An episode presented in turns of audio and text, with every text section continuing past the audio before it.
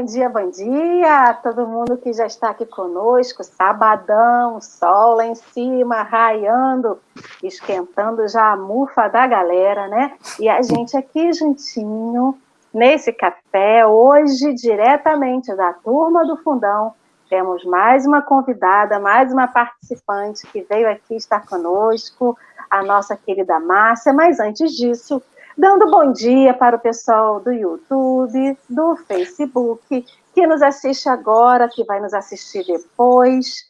Bom dia, boa tarde, boa noite, como diz o meu amigo Henrique. Que todos sejam bem-vindos, sintam-se acolhidos aqui nesse cafezinho. Que tome o cafezinho da tarde, da noite, da madrugada, da hora que puder, do momento que puder, né? Então a gente já tem o nosso amigo Marcelo. A turma do café hoje está completa no chat e aqui a Anúbia, a Geisa, seu Humberto querido, Dona Dilma, Irma, Tamara, Ovênia, a galera toda já se reuniu para receber o nosso café dessa manhã querida e maravilhosa e agradecendo sempre a Jesus por essa oportunidade. Querido Henrique, bom dia! Bom dia, bom dia. Rapaz, eu fiquei sabendo que era sábado agora quando você falou. Pra mim. Não é sábado, não? Eu não tenho. Eu não é tenho essas sábado. divisões de dia de semana mais. É a quarentena perdurou tanto que dia de semana é uma ilusão criada pela sociedade. E para mim é todo dia é uma segunda-feira eterna. bom dia para todo mundo. Bom dia, pessoal do chat. Bom dia, Márcia. Bom dia, Lê. Marcelo já está dizendo que você foi colega de faculdade dele. O Marcelo foi, não guarda. Foi. Não, não guarda. Um bom dia. Não guarda nada. bom dia. Gente, bom, bom dia. dia. Eu agradeço essa oportunidade. Na verdade, eu estou debutando no café, né? Eu nunca fiz, é, a primeira vez de tudo, né? Tanto de live quanto de fazer esse tipo de, de, de estudo. Então, estou sendo conduzida, né, pelo Henrique, pela Alê, Estou me sentindo Miss Daisy, né, naquele filme. O Henrique me conduzindo né, nesse estudo. E quero mandar um beijo para todo mundo, né, do, do YouTube, do Facebook, e que Jesus nos abençoe nessa manhã, nesse sábado, apesar do Henrique ter perdido a noção do tempo. Mas é um sábado arraial, não está fazendo sol, está nublado, né? Mas que Jesus nos abençoe nesse sabadão, como diz a Leia. Tá bom? Márcia, fala um pouquinho de você a primeira vez que você veio aqui. Além do seu então. bom dia, fale um pouquinho de você para o pessoal te falo, conhecer. sim. É, eu, eu sou frequentadora da casa do, é, do Centro Espírita Casa do Caminho, aqui em Arraial do Cabo, né?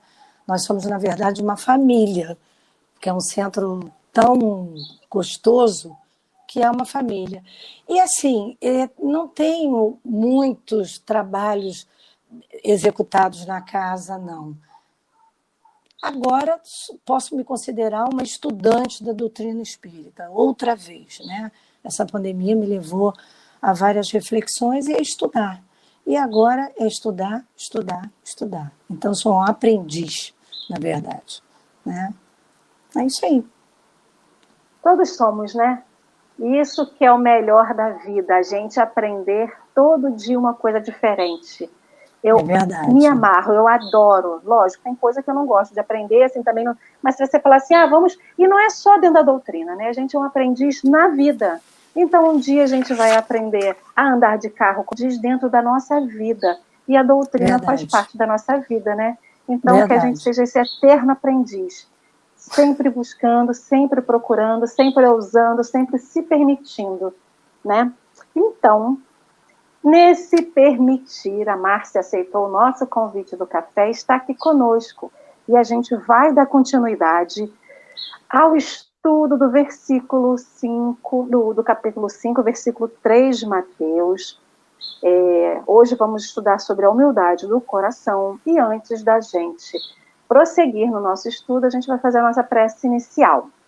Então, vamos fechar os nossos olhos, quem se sentir à vontade, Vamos relaxar. A gente chega aqui sempre tão agitado pelo reencontro, a alegria de nos reencontrarmos. Então vamos relaxar um pouquinho, buscar dentro de nós a alegria do canto do pássaro, aquela brisa suave que passa no nosso rosto, nos relaxa, nos deixa em contato com essa obra do Pai que é a natureza. Que a gente possa, nesse dia, mesmo quem está dentro de casa, agora sentir o calorzinho do sol na pele, o frescor da chuva, sentir essa brisa que toca o nosso rosto, lembrar do canto do pássaro, da alegria do contato com o animal, daquele frescor do pé tocando a grama. Isso tudo para a gente se conectar a essa natureza linda e maravilhosa que nos abraça, que nos aconchega, que dá aquele quentinho no coração quando a gente vê uma flor aberta bonita. E lembrar que essa natureza nos abraça todo dia. Quando a gente abre a janela de casa, quando a gente sai para trabalhar. No ar que respiramos, na proteção que a gente tem nesse planeta Terra para que a gente possa existir e sobreviver. Mestre, tudo isso você construiu para nós, junto com Deus, para que hoje a gente estivesse aqui, que a gente saiba valorizar a sua obra, desde uma formiguinha até o ser humano. Todos somos criaturas da obra de Deus. Que a gente possa se respeitar mais, se abraçar mais. Daqui a um tempo fisicamente, mas hoje abraçar com amor, com carinho, com a prece, com respeito ao próximo. A gente, mestre, está falando sobre a humildade. Que a gente lembre que o seu reino é dos humildes, não materialmente, mas aqueles humildes de coração.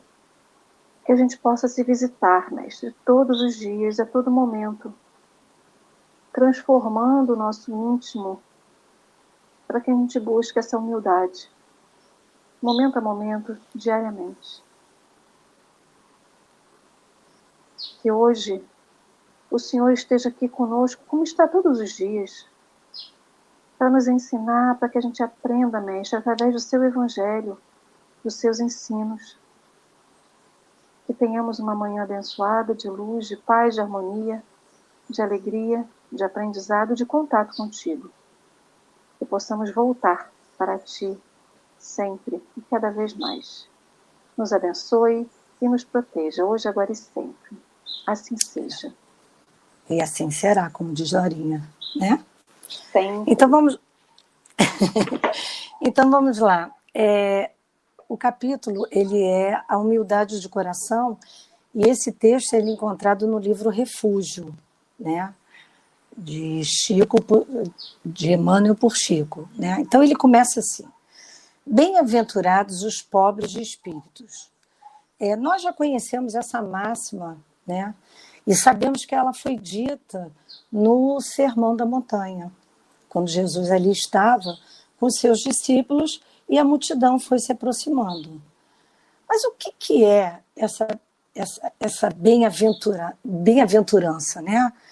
A bem-aventurança, na verdade, eu fui pesquisar e a gente, eu encontrei várias definições. E a que mais me pareceu, é assim, próxima de nós, seriam como se fossem regras de bem viver, aonde Jesus anunciava a vinda do reino de Deus.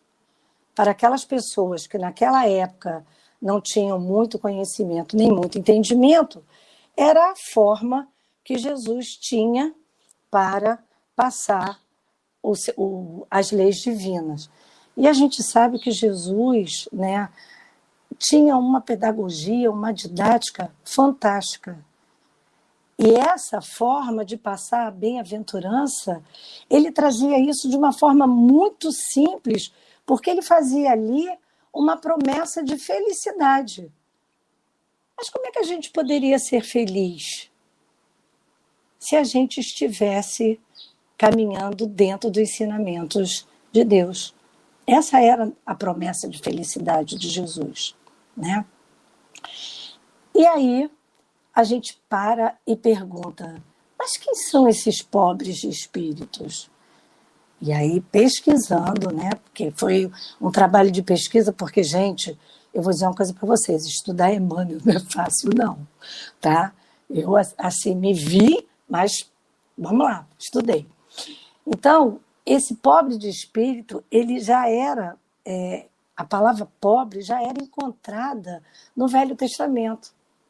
E o mais interessante que me chamou a atenção foi que a lei mosaica ordenava proteção aos pobres. Então, cuidar dessas pessoas não é uma coisa de agora, né? É uma coisa que vem há muito tempo. E aí, Henrique, eu me lembrava só de você. Por quê? Porque onde que a gente encontra essa citação do pobre? No Deuteronômio. Me lembrei tanto de você quando você fala, né? Mas no Êxodo, no Levítico. E aí, com depois o acontecimento do exílio da Babilônia, os judeus chamavam de pobre aqueles que eram os humildes, os piedosos. E Kardec vem, através do Evangelho, sintetiza simplesmente dizendo que pobres de espírito são aqueles que são humildes e não aqueles que não possuem inteligência. Porque a gente tem uma tendência de achar que aquela pessoa que é pobre de espírito, ela não é dotada de inteligência. Ela é, eu costumo dizer, é o inho, é o pobrezinho, é o coitadinho. E não é isso. Não é aquele que não tem um bem material, não é aquele que, que é desprovido de, de, de bens é, é, é, financeiros. Não é isso. É aquele que já se despojou, sabe das suas limitações, né? E de suas falhas. E aí eu fui procurar um conceito de humilde. Eu achei no grego, no latim, de humilitas, que diz o seguinte: a humildade é a virtude que consiste em conhecer suas próprias limitações e a sua fraqueza. E aí, gente, olha, eu vou dizer uma coisa para vocês. Eu, como diz Henrique, eu travei. Eu falei, gente, eu não sou pobre de espírito, eu não sou pobre, eu não sou humilde. Nunca fui humilde, porque a gente às vezes confunde humildade com falsa modéstia, né? Quando você diz assim, ah, olha, na minha humildade, você já não é humilde você já não é humilde, né? Porque aquele que é humilde, ele não faz isso. Ele não se coloca dessa maneira, muito pelo contrário. Ele sabe das suas deficiências, das suas é, faltas, das suas fraquezas, então ele não se coloca precisando avisar que dentro da humildade dele ele é assim ou ele é assado, né?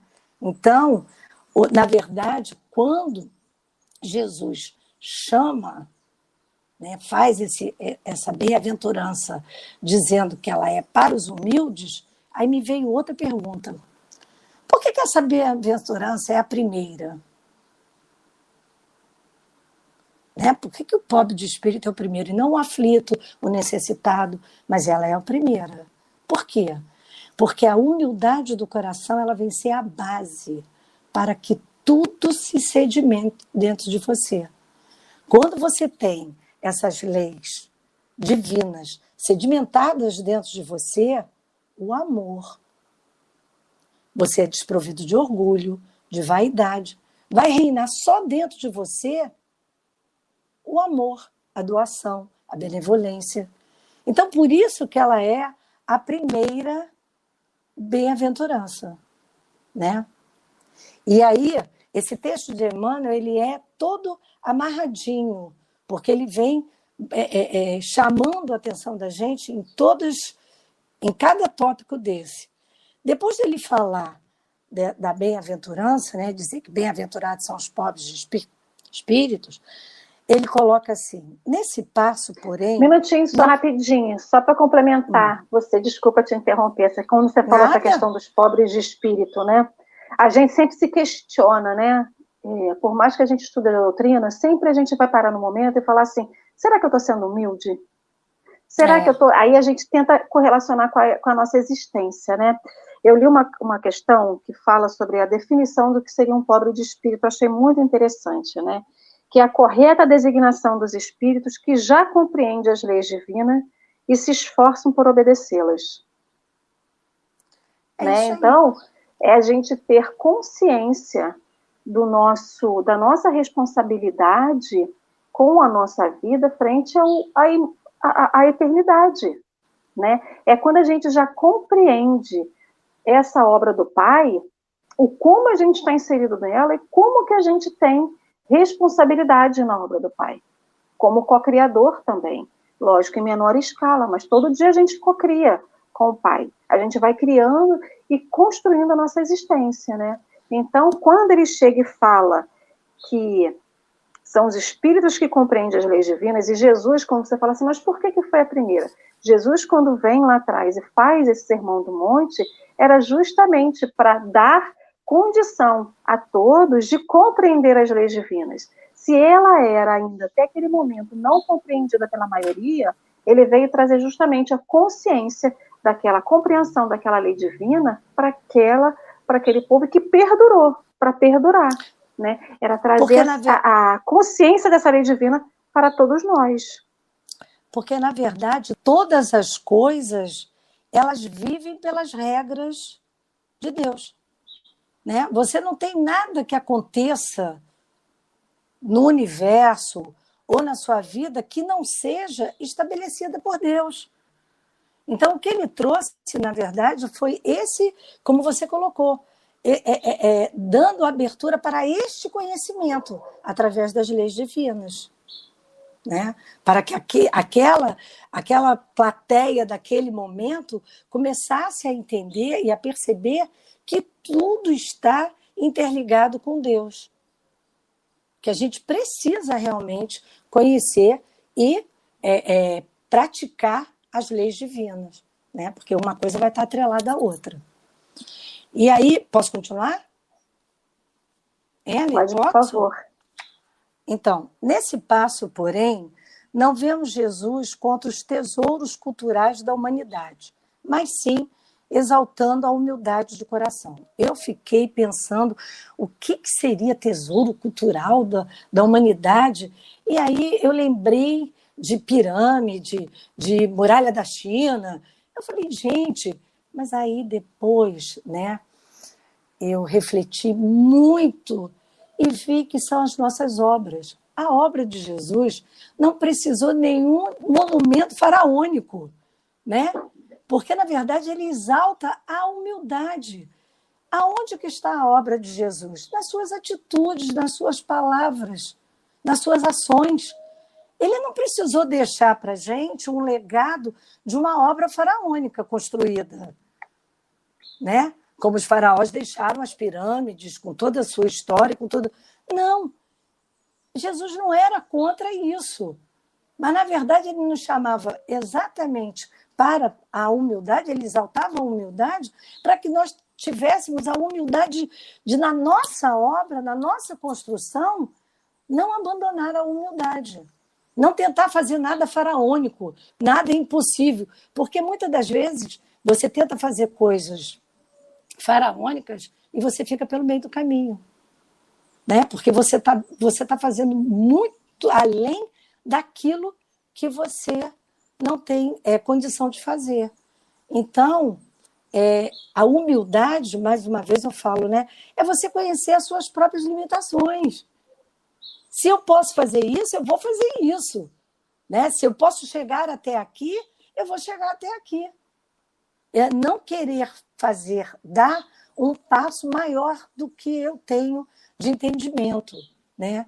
de conhecimento e de capacidade de realizar, para que a minha obra não fique incompleta. Né? Alguma colocação? Henrique, não? Eu acho que a gente não tem que só conhecer as nossas limitações, a gente tem que reconhecer. Porque conhecer é. eu até conheço, mas será que eu admito ela? E admitir eu... até para mim mesmo. Porque eu admitindo vou... para mim, eu consigo admitir para o outro, né? É, eu vou dizer para você que eu tenho ainda muita dificuldade de reconhecer, tá? Não é, não é uma das tarefas mais fáceis, não. É uma tarefa árdua você reconhecer as suas limitações, porque você tem que se despojar do seu orgulho. Entendeu? Você tem que aceitar que você é orgulhosa, você tem que deixar esse orgulho de lado e dizer assim: não, eu não sou assim, eu, eu não posso ser assim. Eu tenho que abandonar essa maneira de ser. Entendeu? Então, o primeiro passo, além de você reconhecer, é você se despojar de, to de todo o orgulho que você possui. E ainda, né, eu falo por mim, né? Não posso falar por ninguém. Ainda estou muito longe de ser desprovida totalmente de orgulho. Né? Posso continuar? Por favor. Hoje, como antigamente, somos defrontados em toda parte pelas criaturas encarceradas nos museus acadêmicos, cristalizadas nos preconceitos ruinosos, mumificadas em pontos de vista que lhe sombreiam a visão e algemadas à inutilidade do raciocínio ou do sentimento, engrossando as extensas fileiras da opressão. Olha, durante a semana, muito foi se falado sobre isso, né? Quando você ainda hoje, a, a, acho que a Geisa, ela se remeteu ao professor. E eu também vou aproveitar esse exemplo. E você, parece que ontem, anteontem, você falou do seu professor, que era uma pessoa com, com, uma maneira de ser, né, totalmente despojada, e ninguém, ele era julgado exatamente por ser.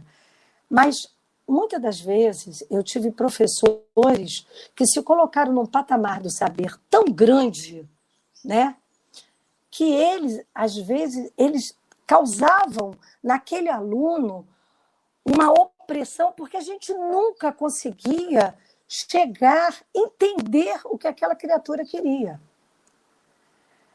Eu na área de educação, é, eu, eu, como eu conversei com você, que a gente estava conversando, uma das maiores coisas que a gente tem que reconhecer é que cada um de nós temos os nossos saberes. Eu não posso achar que o meu saber ele é maior do que o seu.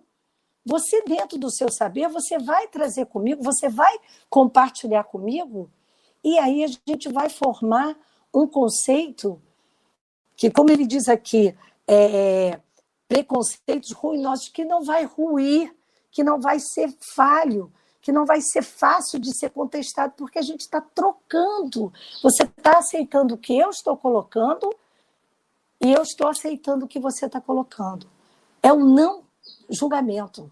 Né? É o não pré-julgamento. E muitas das vezes existem pessoas, companheiros que estão né, com a gente na jornada, que se colocam num, num distanciamento tamanho.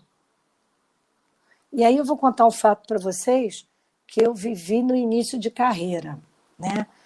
É, como professora. A gente fazia a prova e a gente busca dentro das provas colocar questões e você, quando o aluno te responde, você procura que a resposta seja exatamente aquela que você quer, né?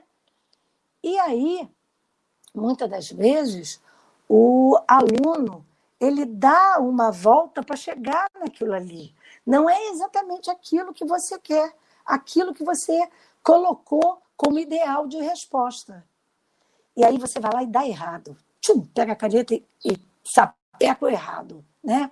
Sapecou errado, mas aí você tem um aluno como o Henrique que chega para você e fala assim: Mas por que você me deu errado? Ah, mas eu dei errado porque a sua resposta está errada. Por quê? Né? Aí você diz, não, porque você não colocou tal expressão ou aquilo que eu esperava. Isso é o seu conceito. E dentro do todo, daquela resposta toda, de repente o aluno colocou até mais coisa, mas a sua visão, o seu orgulho de não aceitar, porque você é um professor, você não aceita a resposta dele, então você vai lá e dá errado. E isso foi uma coisa que a carreira me ensinou que eu tenho que respeitar quem está chegando, quem está conversando comigo. Porque ele traz a bagagem dele. E nós dois vamos construir uma nova bagagem. Então, quando, na verdade, a gente ainda encontra pessoas presas a preconceitos, né? Ah, não, eu não vou. É, é o síndrome de Gabriela, eu nasci assim, eu vou ficar assim, né? Eu não aceito. Então, ainda estão presos de maneira a não se deixar conhecer novos conceitos, novos conhecimentos, né? Então a gente ainda vive hoje dessa maneira, a gente não aceita a colocação do outro. A gente não aceita a bagagem do outro de conhecimento. Muitas das vezes aquelas pessoas que estão com cargos de chefia, elas chegaram ali, vocês falaram muito sobre isso a semana toda, chegou ali por carteirada, por conhecimento, por quem indica, não porque tenha conhecimento próprio, muitas das vezes, da posição que ocupa. E aquele subalterno que está ali, aquele companheiro que está ali no trabalho, tem muito mais conhecimento do que ele, mas ele não abre. Ele não se abre para conhecer o que o outro sabe. Né? Então, é, é isso aqui é o maior exercício de humildade que nós temos que ter. É respeitar o saber do outro, o conhecimento do outro, né? Isso que vocês fazem aqui no café, essa troca de ouvir, não tem uma coisa pré-estabelecida, né? O pré-estabelecido é a doutrina. Agora, eu chego com o meu conhecimento, que não é muito, você com o seu, Henrique com o dele, que ele está construindo, e, e aí a gente acaba fazendo uma roda de conversa, fica uma coisa leve. Você não acaba pesando, você não acaba angustiando ninguém com a sua visão, né? com a sua colocação. Talvez seja isso que eu vejo muito Marcelo falando sobre isso, né? Que nas casas espíritas as pessoas se colocam, né, nesse patamar distanciado, mas não é. A gente tem que ter também, que é outra palavra que foi muito usada durante esse estudo, esse, esse estudo todo, o acolhimento, é acolher aquela ideia, né? É acolher a ideia do outro. Mas eu acho que não é só a questão de acolher a ideia do outro, né? A gente cria muita expectativa em relação ao outro, então, né? Você comentou esse negócio da casa espírita, a gente estava conversando no bastidor. Quando a gente vê alguém lá na casa dando uma palestra ou conduzindo um estudo, a gente cria uma expectativa em volta do outro e fala assim, mas eu nunca vou conseguir chegar ao que ele faz. Ele Verdade. fala muito bem, eu nunca vou conseguir. Mas é a gente que cria expectativa em relação àquela pessoa que vai ali. O porquê que eu não posso me esforçar e também conseguir? O porquê que eu não posso, se eu não vou conseguir ser palestrante, tudo bem, mas eu posso me esforçar em pelo menos aprender um pouquinho mais, né? Porque às vezes o pessoal fala tanto, tanto nessa questão do outro, a gente estava conversando no bastidor, eu lembrei disso porque às vezes a gente fala tanto daquela pessoa que vai na casa espírita, a gente não se aproxima, mas porque a gente se, se diminui.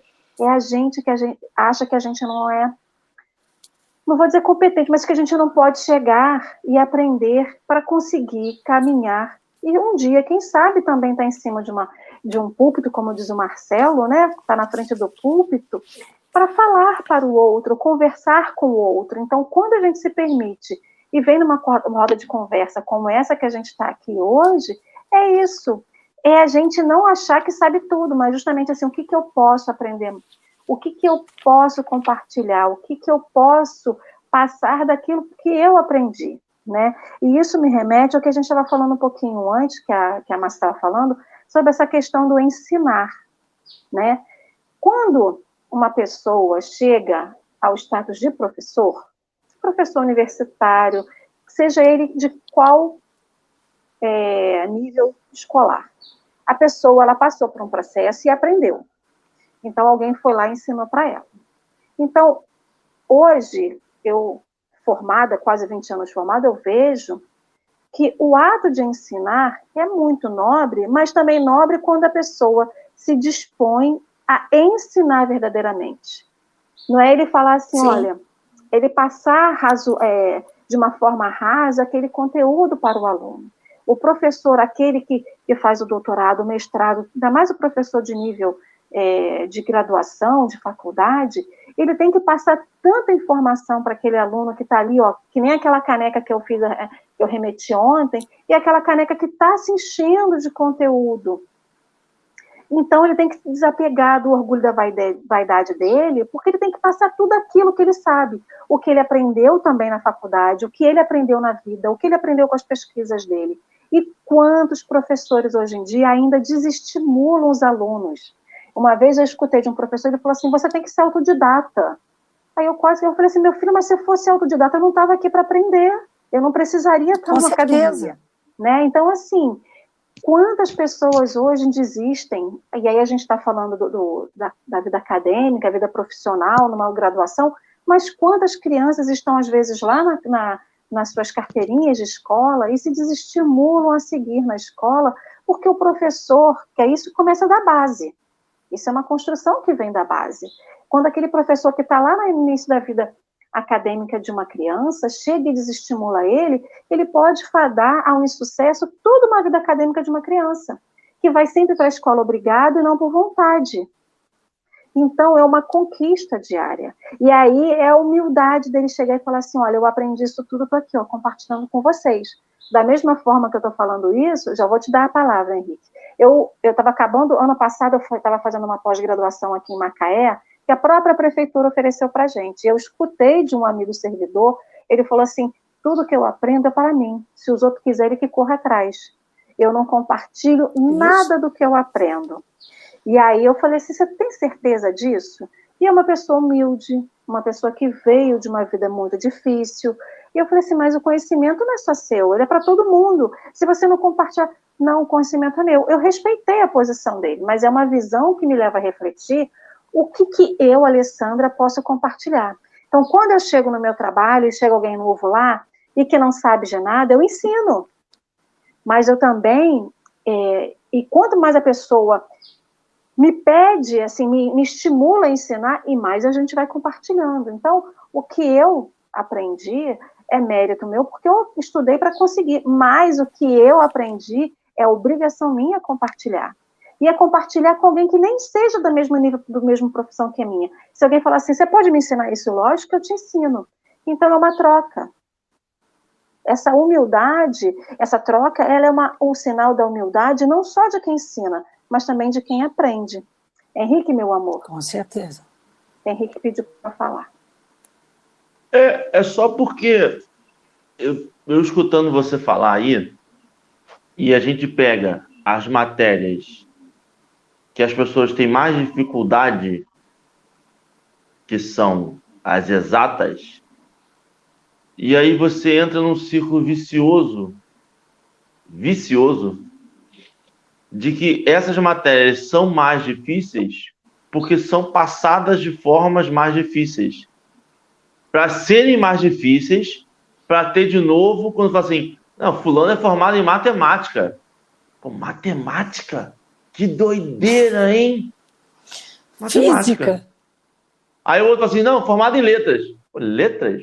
Ah, ah, era mais fácil da vestibular. Não. Se você olhar a concorrência, talvez até seja mais difícil entrar em letras do que em matemática. Porque ninguém quer fazer matemática. Mas é para ter o status. É para ter. E aí é aquele negócio, eu vendo dificuldade. Eu crio dificuldade para vender facilidade eu crio dificuldade, eu crio dificuldade desde o menino. Aí você falou assim: ah, não, com o professor de universidade, professor. Eu não sei se eu fui escolhido, e olha, eu posso dizer com, com, com, com, com experiência própria, tá? Eu passei por quatro instituições de ensino e em três cursos diferentes. Se bobear até mais. Meus piores professores foram da faculdade de Direito raras exceções, um ou outro foram muito bons, e geralmente esses muito bons eram de sociologia, economia política, matérias laterais ao direito, os professores piores eram processo civil, processo penal, constitucional, era um negócio horroroso. O cara não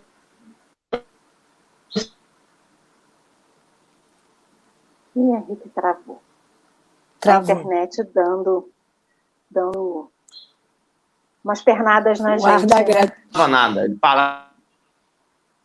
Henrique, querido, você está travando para nós. Lê, eu, eu esqueci de, eu esqueci de ler umzinho nessa ânsia de ir, eu pulei um, um parágrafozinho. Posso voltar? Henrique, você caiu, meu amor. Acaba seu, seu raciocínio. Tadinho. E aí, só para pensar é. que a gente dá mais valor a esse pessoal que tem faculdade do que a pessoa que ensinou a ler e escrever. A pessoa ensina alguém a ler e escrever. Gente, é doideira você pensar que alguém ensina alguém a ler e escrever. Eu vejo é, isso com minhas é filhas fácil. agora. É doideira. É, é, mais fácil para mim hoje. Hoje Jéssica já sabe ler e escrever. É mais fácil para mim hoje ensinar matemática para ela, ensinar ciências para ela. Quando ela não sabia ler e escrever, eu não sabia nem por onde começar. Eu é ficava esperando. Eu ficava esperando o professor ensinar para ela. Fala, não, isso aí o professor vai te ensinar, calma. Porque você tinha até vontade, mas você não sabe a menor ideia. Mas a valorização que a gente tem maior é de um professor de universidade. É isso que eu ia falar. É isso que eu ia falar. É de um professor de universidade. Na verdade, Pode ir. Na, na verdade, a gente não valoriza o professor de alfabetização. E o professor, como você coloca, de matemática, ele faz questão de ser o bicho-papão. Ele não facilita em nada a vida, porque já se criou todo uma, um, um, um, romantismo de que o professor de matemática ele tem que ser o bicho-papão da história. E não é. A matemática é uma coisa fascinante. Só para completar. E aí, e aí, a gente que é o link que eu ia fazer para o texto, é criaturas encarceradas nos museus acadêmicos. É que nós conseguimos, nós, a gente, essas pessoas que estão encarceradas na, na academia, elas vendem a dificuldade para serem detentoras daquele conhecimento só para elas e não passar para ninguém, onde a é. ideia de ser professor é passar para alguém. E a gente faz a mesma coisa na nossa vida, no dia a dia, enquanto espírita. Porque a gente acha muito fácil fazer palestra, estudar para uma palestra, mas a gente não estuda com o mesmo afinco para uma palestra para uma sombra que a gente já reconheceu. Se a gente parasse, pegar uma sombra nossa, aí eu tenho problema com X, familiar. Se a gente fizesse uma palestra, montasse uma palestra para nós sobre esse problema familiar, talvez a gente conseguisse conviver melhor. Mas a gente acha mais cômodo estudar para uma palestra, passar 20 dias, um mês estudando para uma palestra, de um tema Mateus não sei o que lá, que é para passar conhecimento e não para aplicar o conhecimento na nossa vida. Olha, Henrique, em cima do que você está falando, eu vou dizer para você. Eu tenho muita dificuldade, né? Eu estava conversando com a Ali antes de você chegar. É a primeira que eu faço. O fato de estar diante de uma câmera já é vencer uma das minhas dificuldades, entendeu? Porque eu nunca me, me, me imaginei neste momento. E quando o Marcelo, quando a Dora me ligou, o Marcelo tinha falado lá atrás para mim, tipo assim: você quer o quê? Reconhecimento? Marcelo me jogou uma bomba no, no, no Ele é desse. Assim, Ele é desse. Se você recusar, é porque você é vaidosa. Você não quer aceitar que você pode fazer. Ele me jogou isso. Tipo assim, você quer o quê? Reconhecimento? Você está achando que alguém quer fazer palestra, quer ser palestrante? Não, eu não quero. Eu estou tentando, né? eu estou tentando me conhecer e é, longe de mim estar tá aqui tentando fazer a cabeça de alguém. Não é isso.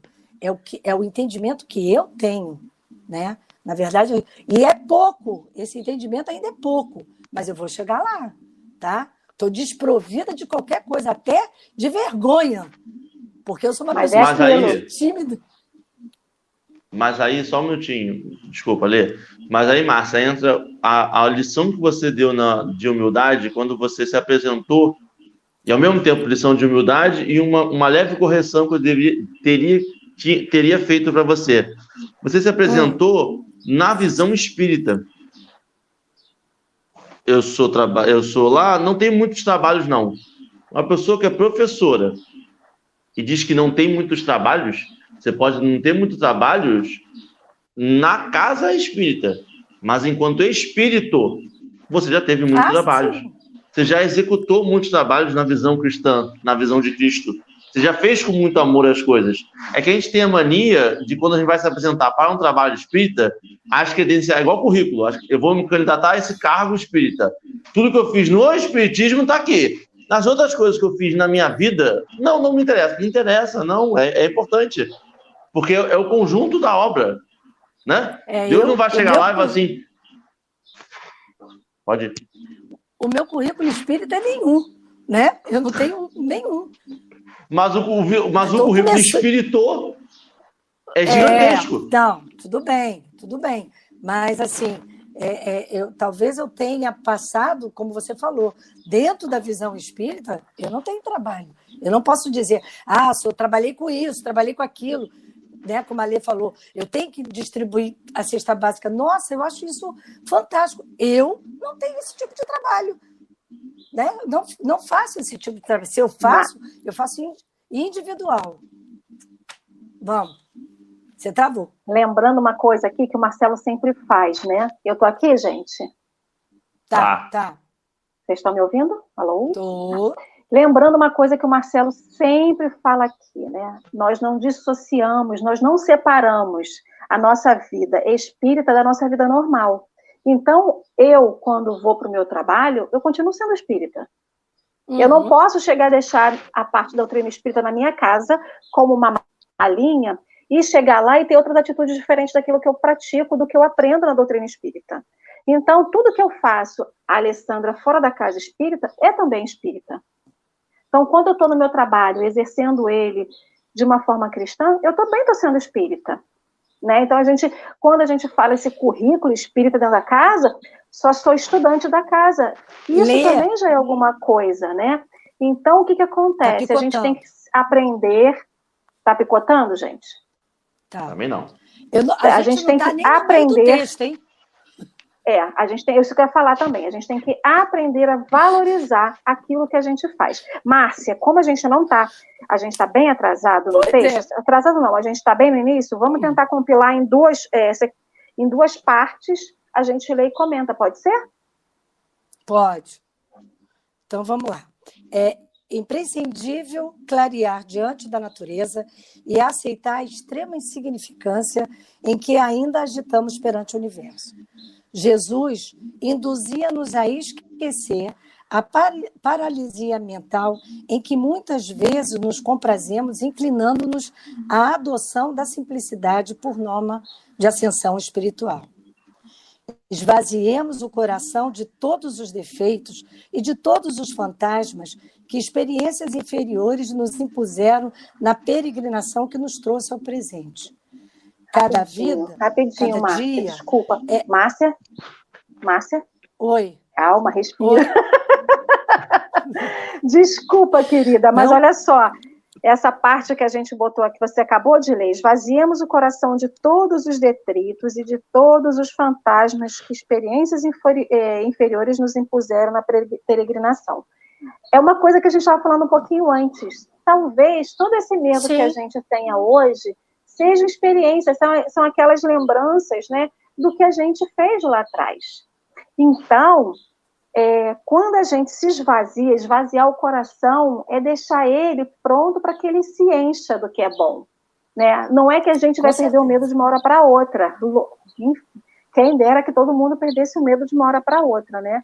Mas é a oportunidade que a gente dá de justamente começar a preencher ele de uma forma é, que nos complete. Então, é a gente ousar quando a gente vem aqui, é a gente ter vontade de ler um livro de um tema que a gente acha que é polêmico, ou que a gente não gostaria de ouvir, né? Então, esvaziar o coração é dar a oportunidade para que outras coisas ocupem. Se a gente não consegue esvaziar ele de uma forma que a gente consiga tirar, vamos começar a fazer que nem quando a gente coloca água que vai subindo, né? Ah, tem um papelzinho aqui, a gente coloca a água, ele vai flutuando, depois ele sai. Então, que a gente possa preencher o nosso coração com coisas boas, para que lentamente aquilo que não é tão bom possa sair, né? Quando ele tiver preenchido essas coisas boas. Então, acho que isso conecta um pouquinho com o que a gente estava falando. Desculpa te interromper. É, a gente tá... Não, porque no item anterior ele pede que a gente saia, que a gente esqueça a paralisia mental.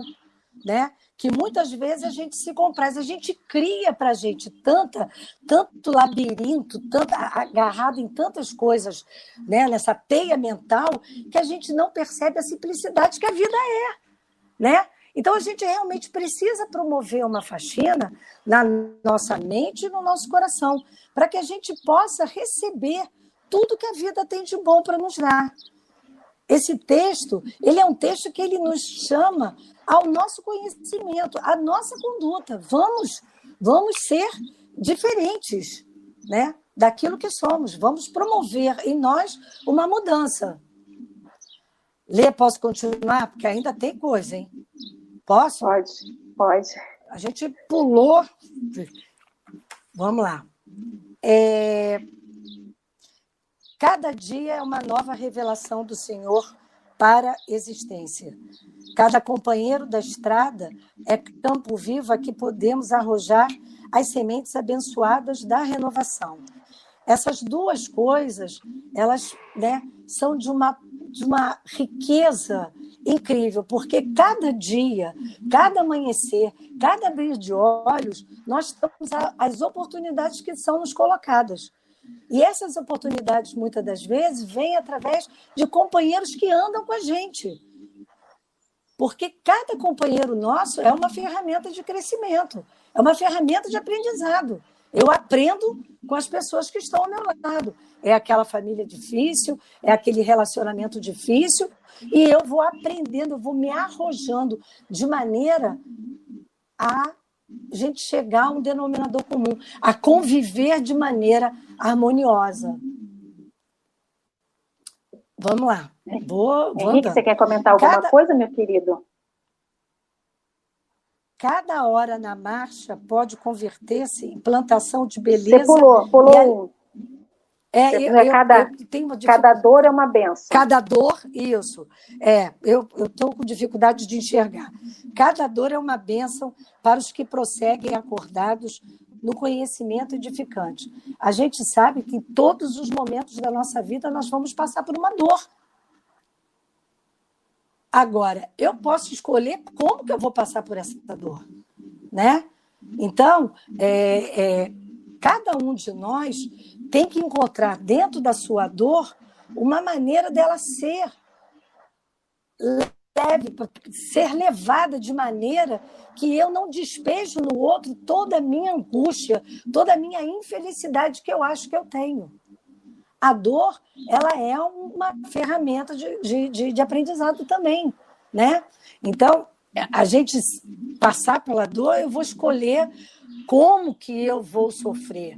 E Marcelo trouxe exemplo daquele senhor, né, do gigante deitado. Ele trabalhou até ele desencarnar. Em momento algum, aquela limitação, suas dores, as suas dificuldades foram empecilhos para que ele parasse de trabalhar, né? Eu não posso deixar que nesse momento a minha ansiedade seja colocada de uma maneira que eu me prejudique no trabalho que eu estou executando. Então, eu, não, eu tenho que saber como que, eu, como que eu quero passar pela minha dor. Né? Isso também é muito essencial. É uma questão de humildade. Eu reconheço, eu digo, não, eu quero isso para mim. Eu vou passar assim, trabalhando, é, convertendo isso em trabalho para o outro.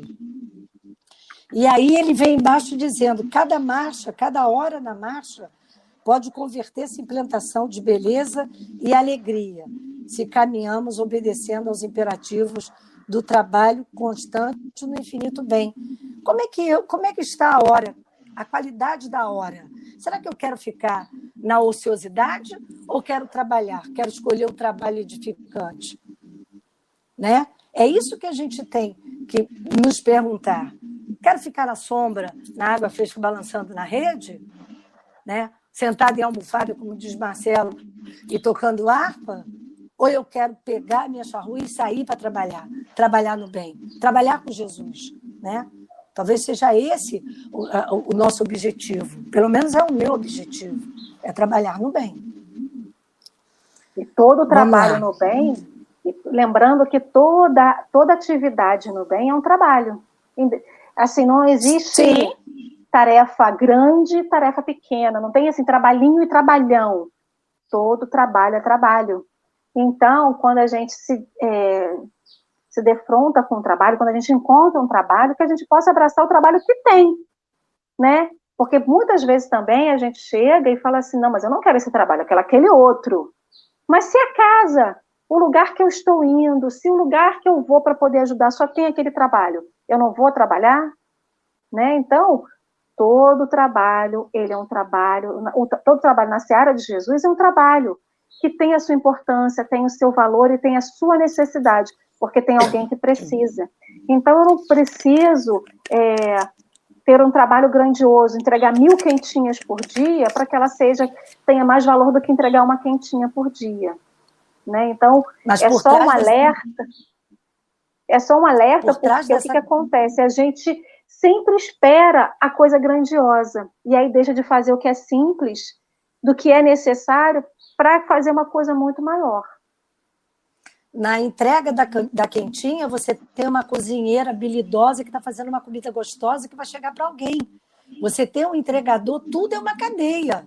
Não é um trabalhinho, é um trabalhão, né? Porque você tem um entregador, você tem quem cozinha, quem lava, quem corta, enfim, todo mundo interligado nessa obra do bem, de fazer a quentinha que vai chegar a alguém, né?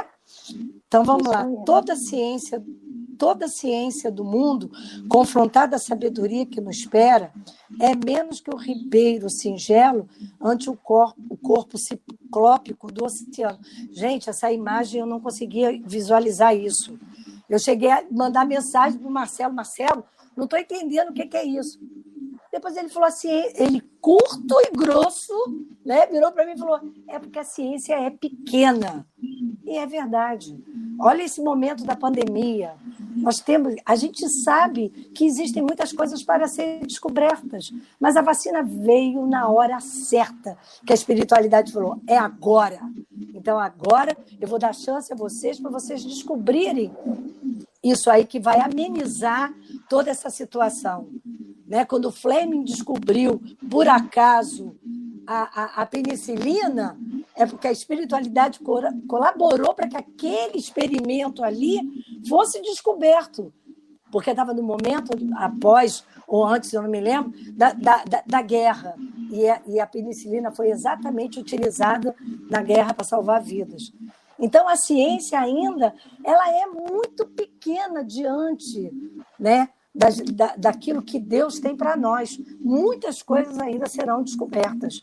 É só uma questão da gente confiar e saber.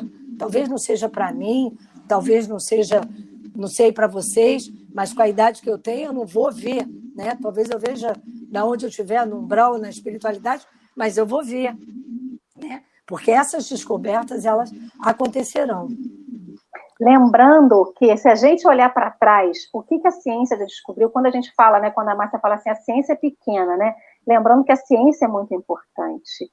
Hoje, Não, a gente tem uma, sim, a gente tem uma ciência super grandiosa, mas quando a gente olha para tudo aquilo, as nossas potencialidades como espírito imortal, o quanto que a gente, quando a gente olha para frente e vê o quanto a gente ainda tem a caminhar, o quanto ela se torna é, ainda é, pequena do ponto de vista imortal e eterno, né? uhum. né? Se a gente Sim. ainda tem coisas novas, a gente já falou isso aqui no café, plantas a serem descobertas, é, várias outras coisas a serem descobertas para trazer a cura das doenças que a gente tem hoje, e quantas doenças ainda vão surgir, vão aparecer, para que nós, como seres humanos, conseguimos, conseguimos, consigamos depurar o nosso corpo físico, né?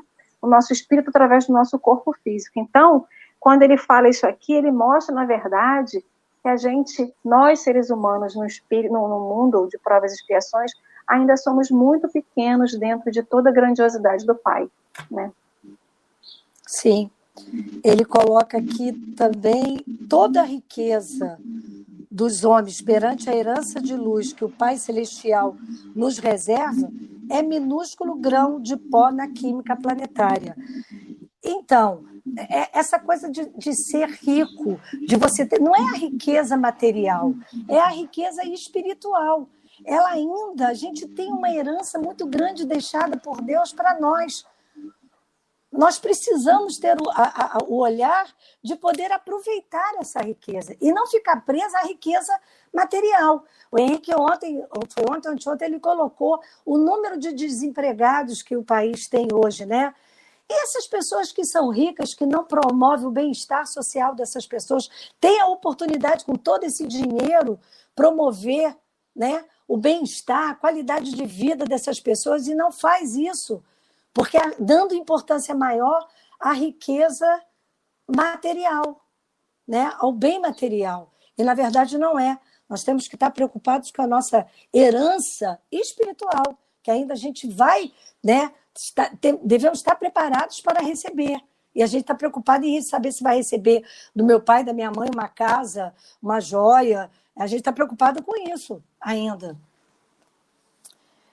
E por último, olha, Lê, eu tenho a ligeira impressão que eu pulei alguma coisa, né? Nessa minha ansiedade, eu devo ter atropelado alguma coisa. Não, acho que pulei sim, mas vamos lá. E por último, ele coloca aqui, e aí eu considero um puxão, uma sacudida de Emmanuel, porque nesse momento que a gente vive, esse momento pandêmico, né, o que, que a gente está fazendo? Né? Ele coloca aqui, Sejamos simples e espontâneos na senda em que a atualidade nos situa, aprendendo com a vida e doando à vida o melhor que pudermos, para que, e nos candidatando à laure dos bem-aventurados, possamos ser realmente discípulos felizes daquele amigo eterno que nos recomendou: Aprendei de mim, que sou humilde de coração. Né? Jesus, na verdade, todo, toda a sua passagem na Terra, ele nasceu numa manjedoura e acabou numa cruz, sendo crucificado. Então, a sua trajetória ela foi de muita humildade, porque ele sendo filho de Deus, ele poderia vir numa condição muito superior. Dizer, olha, eu sou filho de Deus e vocês vão fazer tudo aquilo que eu disser que tem que ser feito. E não, ele se fez homem, ele se fez servo. Tem várias passagens. A passagem do lava, do lava né? Quando o apóstolo vira para ele assim, mas Senhor, você vai lavar os meus pés. Mas se eu não lavar os seus pés, você não terá parte comigo. Então, a vida de Jesus, e sabe, eu, eu fiquei encantada com esse fechamento. Eu falei, gente, eu tenho que realmente devolver a vida, a essa vida que me foi dada, o melhor que eu puder. Eu tenho que agradecer todos os dias essa oportunidade de aprendizado. Eu não tenho que estar preocupado o que, que a Lê vai achar de mim, o que, que o Henrique pensa das minhas colocações. Não, eu tenho que ser eu. Nesse momento, eu digo para vocês, assim, vamos estar desprovidos de qualquer sentimento de vaidade, de vergonha. É aquilo que a gente estava falando. O Henrique não tem o pudor para falar, e isso é legal.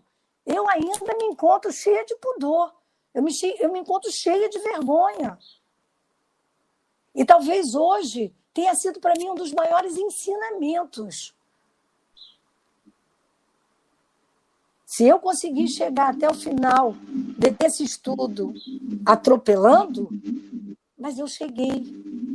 Eu me considero hoje, sabe aquele bonequinho que chega na linha de chegada e diz: Cheguei? Sou eu. Eu cheguei. Eu me reinventei. Eu hoje venci uma das barreiras maiores da minha vida, que é o falar assim para outras pessoas. Da aula, não. É aquele negócio, você se põe num distanciamento. Você diz para o aluno assim, ó, eu sou o artista principal. Então, gente, olha, eu só tenho a agradecer. Atropelado ou não, mas foi, é uma vitória para mim, tá? Vocês podem ter certeza disso. Tá? Que bom. Henrique só ri, né? Henrique me representa. Quando você estava falando, eu lembrei de uma coisa, né? Por que, que a criança aprende a andar quando ela é pequenininha e ela não tem ainda a consciência plena dela? Porque ela não, tem, medo. medo de levantar, cair, ralar o joelho.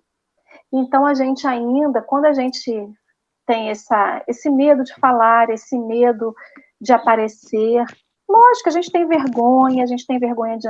Enfim, a gente tem um pouquinho de cada coisa, mas o bebê, ele justamente aprende a caminhar quando ele está lá na, na sua infância, lá no início da sua infância, porque ele não tem medo. Ele não tem a noção do perigo, né, de cair. Então, que a gente seja que nem essa criança, eterna criança que está aprendendo a andar, e que a gente todo dia aprenda a andar, a caminhar em cada parte da nossa vida, do que a gente se propõe, mas se permita querer aprender, né? Porque isso também é ser humilde de coração. É, aprender, é reconhecer que precisa sempre aprender um pouquinho mais.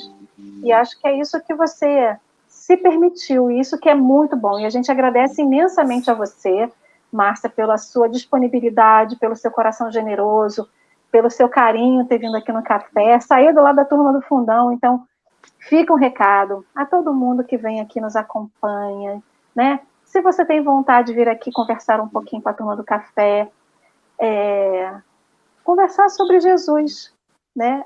Fala lá com a Dorinha, entra em contato com a Dorinha pelas redes do café, que a gente vai sempre acolher vocês. Henrique, meu amor, suas considerações finais. Hoje Henrique ficou quietinho, né? Hoje eu fiquei quietinho. Hoje eu, eu peço desculpas, eu fiquei quietinho. É porque quando tem professor, eu, eu, eu sou doutrinado, né? Minha Ai, geração, não. quando tem professor na sala, eu, eu fico calado, entendeu? Eu sou o último a falar, é só quando me chamam. Entendeu? quando tem professor, eu sou doutrinado. É, minhas considerações finais é agradecer muito o estudo de hoje. Isso, talvez tentar criar um, um, um pensamento aqui só no final quando a gente fala que da criança, do medo, da, do quanto a gente precisa não reconhecer o, medo, não reconhecer os perigos para poder aprender e para poder se permitir. Talvez seja um pouquinho mais que isso, talvez seja se permitir permitir que as pessoas vejam o seu, o seu conhecimento nu e cru e o quanto você está aprendendo na caminhada. E se reconhecer como aprendiz de caminhada. Tentar tirar, voltar um pouco, de vez de professor e aluno, voltar um pouco grupo de estudo, onde somos todos alunos. Porque o palestrante, ele não é um Jesus encarnado. Não é. Ele é um ser humano encarnado na, no mesmo planeta, no mesmo tempo que você, na mesma provas e expiações que você. Ele é um grupo de estudo, ele é um aluno, assim como você. O que ele pode estar fazendo é ter estudado um pouco mais a matéria e estar tá tirando algumas dúvidas do grupo, e o grupo vai junto aprender a matéria. Mas não é um professor aluno. Não, não tem. Eu, eu, eu, ao meu ver, por que, que, ah, por que, que Henrique não tem medo? Porque eu não vejo nele uma sabedoria suprema de que vai falar para mim e eu vou falar, sim, senhor, sim, senhor. Eu vejo ele como um aluno que estudou mais, que vai até gabaritar a prova. Mas ele não é um aluno, assim como eu. O que eu vou fazer com ele? Me aproximar dele, sentar a cadeira junta, colar um pouco na prova, fazer umas coisinhas assim, mas ele ainda é um aluno também. Bom dia. Márcia, parabéns pelo estudo, muito obrigado, parabéns mil vezes, tá? Não, obrigado você pela paciência, né, a todos que estão no chat. Mas, na verdade, Henrique, eu me coloco na condição de aprendiz. Eu estou aprendendo. Aqui, a minha profissão de professora ficou para trás. Agora, como professora aposentada, dentro da doutrina espírita, eu sou tão aluno quanto você. Porque eu tenho que aprender com as pessoas que estão na caminhada, né? Que estão na caminhada que têm muito mais conhecimento do que eu. Então, nessa condição de aprendiz, talvez essa primeira, esse primeiro momento não foi, não foi, sei lá, é, é, é emocionante, mas ele foi o meu momento, o meu momento de desprendimento, entendeu? Então foi. Márcia, assim... Márcia está se cobrando, Márcia. Olha o que você está falando, foi é, emocionante. Eu me cobro, eu me cobro, Márcia, foi emocionante. E outra coisa, ah, na minha caminhada espírita. Mas tem sua caminhada de espírito, Márcia. Você já é um espírito Sim, encarnado que já Isso é estudou é tanto. Isso é uma coisa, Henrique, que eu tenho que abandonar ainda. É ainda é, é, é uma vaidade, né? Eu ainda tenho que abandonar esse lado meu. Vou abandonar, ponto. Tá? Então vamos lá, meu povo. A gente tem que a te tá agradecer tá muito, Márcia. Que na verdade é isso aí. Quando o Henrique fala assim, ah, eu só sou chamado quando somente no manifesto eu sou chamado, você, ai meu Deus, eu sou rebelde, porque eu falo muito. então, a gente agradece a todos que estiveram conosco hoje no chat. Muito obrigada pela presença de todos. A Márcia, querida, agora vai fazer a leitura que ela trouxe, o encerramento com a prece. A gente agradece imensamente, Márcia, mais uma vez, e que todos vocês tenham um ótimo final de semana de muita luz, de muita saúde, muita paz. E amanhã tem mais café. Vamos, Márcia, para o nosso encerramento? Vamos.